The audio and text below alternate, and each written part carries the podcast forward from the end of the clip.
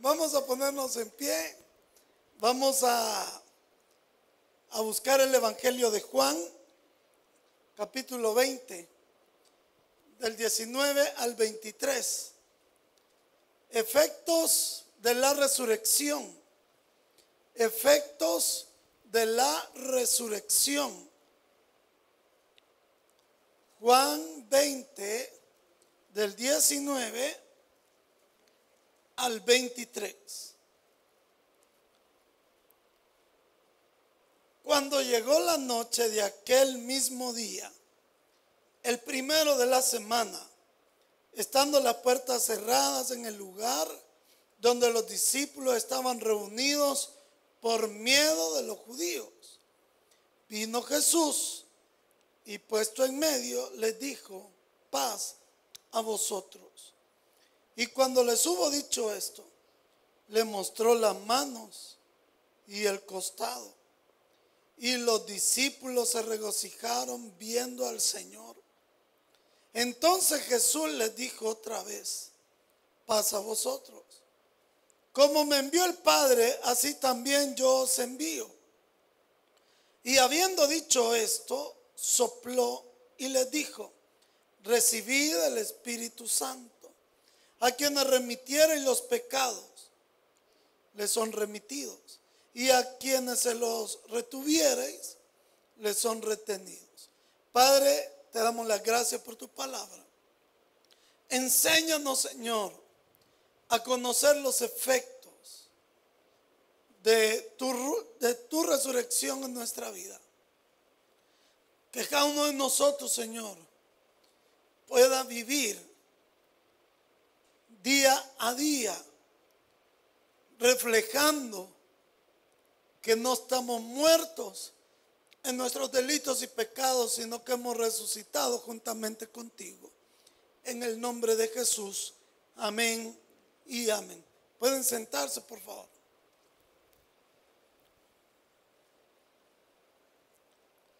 El cristianismo tiene tres símbolos sencillos, pero inquebrantables. Estos tres símbolos nos dicen todo, resumen todo, toda la fe que nosotros tenemos. Número uno, un pesebre. Un pesebre en el cual nació el Salvador del mundo. Un pesebre en el cual nació el rey del universo. Un pesebre donde nació humildemente el dueño, el dueño de todo el oro y la plata de este mundo y el, y el dueño de todo el universo. ¿Saben ustedes que en el universo han descubierto un planeta no sé cuántas veces más grande que la Tierra. Y, todo ese planeta es de oro. ¿Por qué no nos cae un pedazo de ese planeta? Digo. Imagina ahí en el parqueo que cayera. Hermanos, ¿se imaginan cuánto vale solo ese planeta? De oro. Rocas de oro. ¿Y quién es el dueño? El que nació en el pesebre. El que nació en el pesebre. A la par ahí de los animalitos. El segundo símbolo sencillo, más inquebrantable, la cruz. Esa cruz, mire que andamos aquí luciendo. Esta cruz que llevamos, los que somos salvos. Porque el que no anda esta camisa no ha nacido de nuevo. No es salvo. Pero podemos mandar a hacer otras por usted si se quiere salvar. Podemos mandar a hacer más. Esta cruz, hermano Esta cruz que el Señor no solamente quiere que luzcamos, porque es bonito lucir la cruz. El Señor quiere que la llevemos. Si alguno quiere ir en pos de mí, ¿qué dijo? Tomen su cruz y sigan. No dijo luzca la cruz. Pero es bonito lucir la cruz, claro. Pero el Señor quiere que la llevemos. Porque esta cruz representa el perdón de nuestros pecados, el sacrificio perfecto del hombre perfecto para la vida eterna. Ni el mismo infierno pudo con un pesebre, mucho menos con una cruz. Y el tercer símbolo de nosotros los cristianos, ¿sabe cuál es? Y ese e, es el mejor de todos. La tumba vacía. La tumba vacía. Usted va a Israel y habrán pasado no sé cuántos cientos de miles de cristianos por esa tumba. Cuando usted entra a esa tumba, yo, yo, la primera vez que entré, yo no lo podía creer que estaba ahí. No podía creer que ahí había estado el Señor. Y me imaginaba las mujeres cuando entraron ahí exactamente en ese lugar y vieron las túnicas y el sudario. Pero antes de eso, habíamos ido ahí a... Esta parte se llama el puerto de Haifa. Algo hermoso, ahí están los jardines de la fe Bahá'í. Algo impresionante, hermano. Mire usted de abajo y está así como en un cerrito. Ve aquello, no sé cuántos kilómetros hay para arriba. Y unos jardines tan hermosos. Y el bus, bueno, le dan chance de que se tome ahí unas fotos. Y como es bastante, se tiene que volver a subir al bus. Y el bus viene y llega a lo más alto. Y entonces usted ahí lo bajan. Hay, hay momentos que le permiten poder bajar a todos los jardines. Hay otros momentos que no, si ellos tienen oración o algo. No, no, no puede pasar usted de una terraza. Pero algo bellísimo. Esta vez que, que Dios me permitió ir, no pude entrar. Pero la primera vez entramos donde está la tumba del, del profeta, del fundador de la fe Bahá'í. Y entra la gente devota de la fe Bahá'í. Y ante la tumba hacen una reverencia. Y usted tiene, aunque, aunque no sea de la fe Bahá'í, usted tiene que guardar una gran, pero gran reverencia. Porque es la tumba de, ni me acuerdo cómo se llama el, el mentado hombre. Pero ahí está. Y creo que ahí está el hijo también. Si más no recuerdo. Y ahí, pero mire, hay seguridad que velan por, por, por la reverencia en la tumba. Ni siquiera fotos puede tomar usted en esa tumba. Pero mire qué gran diferencia. Que en esa tumba hay uno pero en la tumba de Cristo no hay nadie. La tumba de Cristo está vacía porque Cristo dejó la tumba para vivir y morar ahora en cada uno de nuestros corazones. Vive ahí en su corazón, vive en mi corazón. Porque Él resucitó. Es que eso que dijeron los ángeles es maravilloso. No está aquí, pues ha resucitado. Y los judíos inventaron que se habían robado el cuerpo y que por eso la tumba estaba vacía. Usted y yo sabemos que no. Y aquí tenemos un pasaje que nos comprueba a un Cristo vivo y resucitado. Mira el versículo 19. Cuando llegó la noche de aquel mismo día, el primero de la semana, estando las puertas cerradas en el lugar donde los discípulos estaban reunidos por miedo de los judíos, vino Jesús y puesto en medio le dijo, paz a vosotros.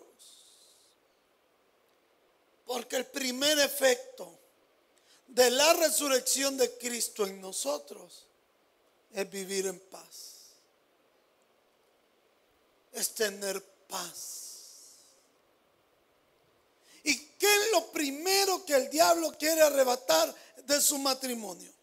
¿Qué es lo primero que el diablo quiere arrebatar en su familia? ¿Qué es lo primero que el diablo nos quiere robar de nuestra vida? La paz. La paz.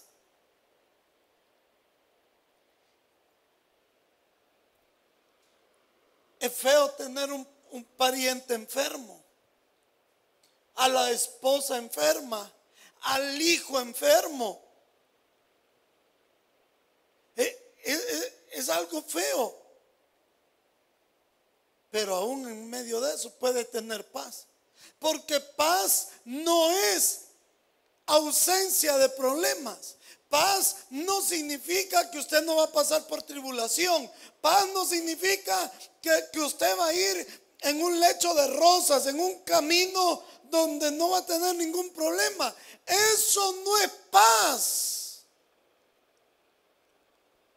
Paz en no perder la calma aún en medio de la tormenta porque tengo la seguridad que Dios tiene el control de mi vida. Dios tiene el control de las circunstancias. Y Dios, así como venció la muerte, va a vencer mi problema.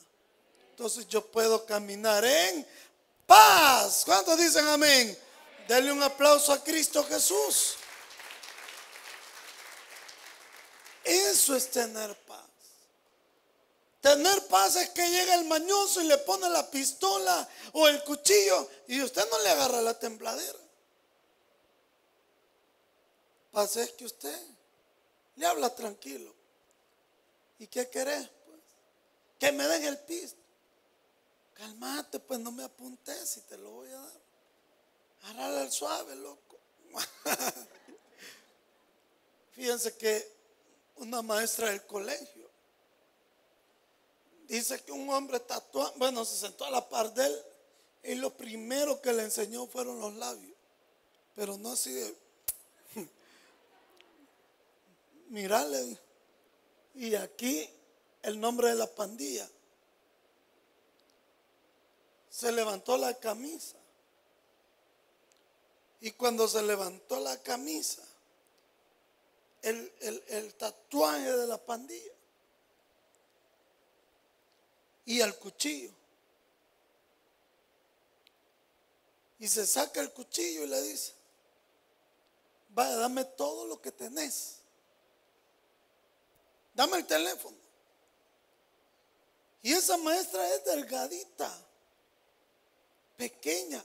Y, y dice que se levantó ella, le pegó al mañoso lo aventó así en el pasillo, le pegó un par de patadas y en eso vino el mañoso cuando se vio que, que lo estaba golpeando.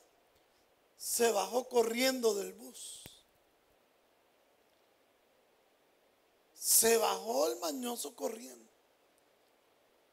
Yo no tendría el valor de hacer eso. aunque puedo karate y todo lo que usted quiera. Yo no tengo el valor. Y ella, imagínense, que tuvo el valor para poderlo hacer. Y le digo yo, y después de eso, ¿qué hizo? Ponerme a llorarme. Después que había penqueado al mañoso, le dieron ganas de llorar. En el momento de la prueba, ahí hay que tener calma. Porque, lo, porque el efecto de la resurrección es tener paz. Es tener paz. Es vivir en paz. ¿Sabe? Paz es como aquella sensación cuando usted va ahí a la Curazao y paga lo que debe. Y ya terminó de pagar el tele. Cuando fue a Didea y terminó de pagar el carro, usted sintió una gran paz en su corazón, ¿sí o no? Porque usted ya no le debe, ya no le van a estar llamando. Acuérdese que en tres días le toca pagar. Si ya sé, solo le recuerdo. A mí me cae mal que me cobren antes de tiempo. Que me cobren al siguiente día si yo no he pagado. Pero que me estén hablando. ¿A quién le hablamos de Prado? Donde usted lo tiene comprado. Y, y le recordamos, no me gusta. Y a mí eso me roba la paz. Y de ver a esos almacenes le quita a uno la paz. Y es exactamente lo, que pasa espiritualmente. Porque cuando yo debo la, eh, la culpa del pecado, no voy a tener paz. Pero cuando Cristo pagó mi culpa y cuando Cristo resucita y me dice, yo resucité para que tengas paz, voy a vivir en paz. Voy a vivir en paz. Si usted es eh, cajero en su empresa y usted hace bien las cosas, ¿por qué va a tener miedo que le vayan a hacer un arqueo, que le vayan a hacer un inventario, que le vayan a hacer una auditoría? Usted está tranquilo. Pero aquel que no está haciendo bien las cosas, tiene miedo que le hagan la auditoría tiene miedo y, no vive en paz. No tiene paz su corazón.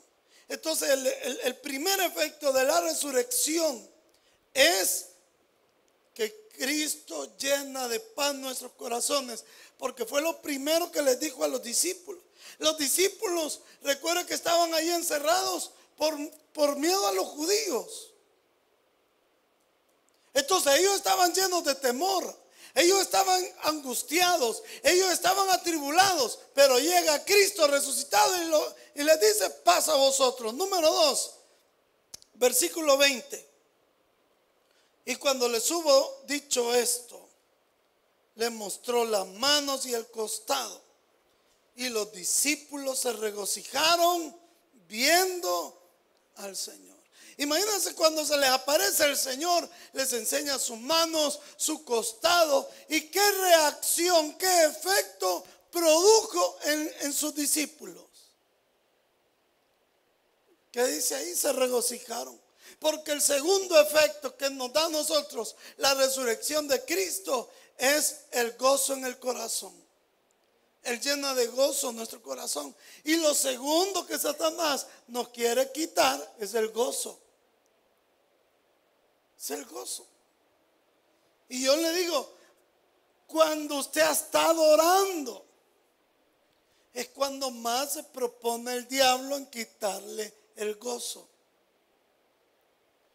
Cuando usted ha estado en un ayuno y oración y, usted ha terminado gozoso, se siente bendecido, siente que, que, fue una mañana llena de victoria, de bendición. Ahí aprovecha el diablo para robarnos el gozo. Saliendo de un culto, nos, quiere quitar el gozo. Y ese es un efecto de la resurrección. el vivir gozosos. Por eso, mis amados hermanos, yo les digo una cosa, este, este día no es un día cualquiera, este día es un día especial donde celebramos a un Cristo resucitado y aquellos que hemos creído en ese Cristo debemos de sentir extremadamente gozo en el corazón. ¿Cuántos de los que estamos aquí sentimos el gozo del Señor? Amén. Gloria a Jesús. Yo siento una gran alegría, de verdad se lo digo, desde que me levanté en la mañana. Y todavía el hermano William Panameño vino tempranito, porque él iba a tocar predicar a las 7 y comenzó a cantar una alabanza, la de Yo sé que Cristo vive. Y solo con escuchar me sacó las lágrimas. Pero no lágrimas de tristeza lágrimas de gozo, lágrimas de gozo. Yo me siento feliz. Mire qué bonita está hoy la casa del Señor este domingo a las 4 de la tarde. Ojalá que todos los domingos usted viniera. Yo me, yo me siento feliz. Y fíjese cómo es la gloria de Dios. Que a los hermanos de ese lado, mire, los veo hasta así como que, que los está iluminando el Señor. Miren. No los ven ustedes resplandecientes. Tus hermanos ya parecen resucitados. Qué, gozo de verdad. Y le puedo decir algo.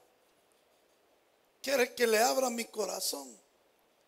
En 14 años nunca había tenido un domingo tan hermoso y tan especial como este domingo que se lo dedicamos totalmente a Él. Amén. Gloria al Señor. Y hoy deberíamos de haber cantado aquel el gozo que siento yo. El mundo no me lo dio. Y como no me lo dio, no me lo puede quitar. Así que dígale a su suegra, así ve, cruz, cruz, cruz. Segundo efecto. Primer efecto es que nos llena de paz. Segundo efecto que nos llena de alegría, que nos llena de gozo. En tercer lugar, queridos hermanos, es en el versículo 21, entonces Jesús les dijo otra vez, paz a vosotros como me envió el Padre, así también yo os envío. Hay momentos que uno pierde el propósito en la vida, el propósito divino. Porque fíjense que ellos habían perdido el propósito y se habían encerrado y se habían escondido tenían las puertas cerradas, tenían las ventanas cerradas. Estaban ahí como, como que fueran guerrilleros, ¿verdad? En la clandestinidad. Se habían vuelto clandestinos. Y entonces llega Jesús ya resucitado y les dice, bueno, ¿y a ustedes qué les pasa? ¿Y ustedes qué tienen? ¿Cómo es posible que estén aquí con las puertas cerradas y las ventanas cerradas? ¿Cómo es posible? Que no me ven aquí que he resucitado. Que no me ven aquí que he vencido a la muerte. ¿Dónde está, oh muerte, tu aguijón? ¿Dónde, oh sepulcro, tu victoria? Ustedes me están viendo aquí victorioso. Y así como el Padre me envió a mí, los envío yo a ustedes. Abran las ventanas, abran las puertas y vayan a predicar hasta lo último de la tierra, porque para eso fueron escogidos. Ese es el propósito al cual yo les doy. Ir y predicar el Evangelio a toda criatura en el nombre del Padre, del Hijo y del Espíritu Santo. Amén. Gloria al Señor. Pero muchos cristianos ese propósito está muerto en nosotros. y debe de resucitar. Debe de resucitar. ¿O no les dijo él? Así como el Padre me envió a mí, así yo lo mando a ustedes. Así lo mando yo. Eso es como que un médico diga, no, ya no quiero operar a nadie. Como que digamos que un médico se enfermara de COVID y dijera, no, ya no quiero dar consultas. Porque le voy a decir una cosa. Para mí el verdadero médico, aquel al cual yo me, puedo quitar el sombrero, aquel que yo puedo decir, no, para ese doctor mi respeto, es aquel que en esta pandemia no dio consulta por videollamadas, sino que vio al paciente personalmente. Ese médico. ¿Se imaginan ustedes? Hermanos, dice el pastor, que lo entendamos porque Él se está cuidando. Entonces Él dice que nos reunamos y desde su casa nos va a estar transmitiendo las prédicas. Porque Él tiene miedo de contagiarse. Y yo ahí en las pantallas, hola hermanos, Dios les bendiga. La sangre de Cristo tiene poder, hermanos, aleluya. Y usted lo primero que va a decir, ¿y por qué no sale? ¿Y por qué no sale? Si el Señor dijo, van a sufrir, persecución, van a andar en medio de lobos van a hollar serpientes. ¿A usted no le da miedo las serpientes? A mí ese volado sí que les tengo una fobia. Yo no puedo ver un programa así de serpientes, porque en la noche estoy soñando. Estoy soñando con culebras. Y el Señor dijo, van a ir a predicar y les van a salir serpientes. Es decir, van a enfrentar el peligro pero confiad, porque yo he vencido al mundo, dijo el Señor. Y vamos a pasar, como dice Isaías, a este, cuando pases por el fuego, no te quemarás, ni la llama arderá en ti. No le digo, mire, somos somos que eh, invencibles, no. Vamos a pasar el fuego, este, pero la llama no va a arder en nosotros. Entonces Jesús tuvo que decirles, hey, tienen que resucitar el propósito el cual ustedes fueron escogidos. Porque yo no los escogí para que estén aquí encerrados, los escogí para que vayan y prediquen. Entonces, el efecto de la resurrección. Número uno, dijimos que el Señor llena de paz nuestros corazones. Número dos, que los llena de alegría. Número tres, que nos renueva el propósito. Y número cuatro, versículo 22. Y habiendo dicho esto, sopló y les dijo, recibid el Espíritu Santo. A quienes remitieren los pecados les son remitidos y a quienes se los retuviereis les serán retenidos. ¿Qué les dio iglesia? Poder. Les dio poder. Con su resurrección los llenó de poder.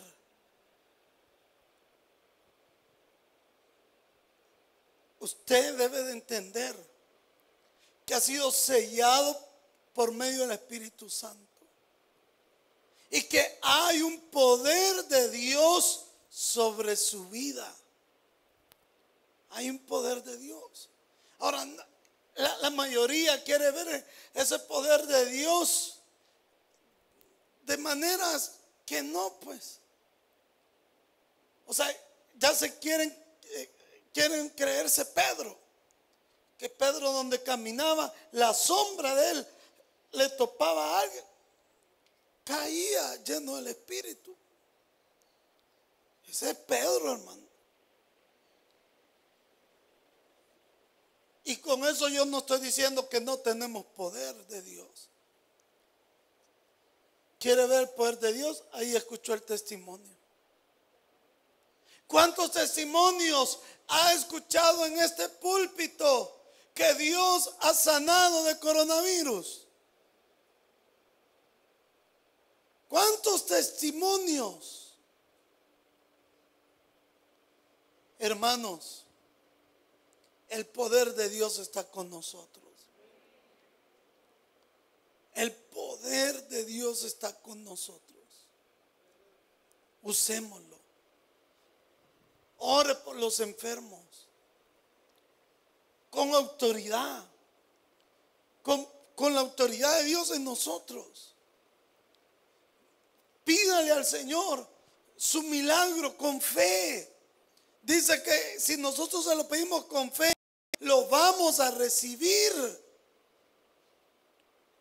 Aquí en la congregación he visto hermanos que han tocado fondo, han comido polvo. Y ahora Dios los ha levantado. Ahora andan volando. En serio. Y les pudiera mencionar varios nombres. De hermanos que tocaron el fondo, tocaron fondo, tragaron polvo, de no tener para pagar, para comer, y de un día para otro. Lo que decía el, el hermano Herbert Solano, en una noche Dios puede cambiar absolutamente nuestra vida en una noche. En la noche más oscura. En la noche más oscura. Dios, Dios puede eh, darnos nuestra mañana. Darnos esa luz. Usted que es estéril y, y de verdad anhela ese hijo, ¿por qué no se lo pide a Dios? Y no Él nos ha formado a todos nosotros. Y, le voy a decir una cosa, y no vaya a dudar, porque por bayunco le puede dar gemelos o trillizos, por andar dudando. Ah, o sea que no crees que te puedo regalar un hijo. Va, ahí van dos. Y usted sabe lo que cuesta criar un solo niño. Usted sabe lo que cuesta estarle dando pecho a un niño. Dar a luz a un niño. Si uno siente que, como que ya ha tenido, si la mujer siente allá el grándolo, ahora imagínese dos. ¿Usted cree que Dios no tiene el poder para levantarnos de donde estamos? ¿Cuántos testimonios hay aquí? Si volvemos a ver un par de años atrás, cuando comenzamos de cero, de cero, de cero. Y mire ahora cómo lo tiene Dios. ¿Y de qué surge todo eso? De la victoria de la resurrección. Por eso Jesús dijo, yo soy la resurrección y la vida. El que cree en mí, aunque esté muerto, vivirá. Vamos a orar, iglesia. Dele la gloria al Señor.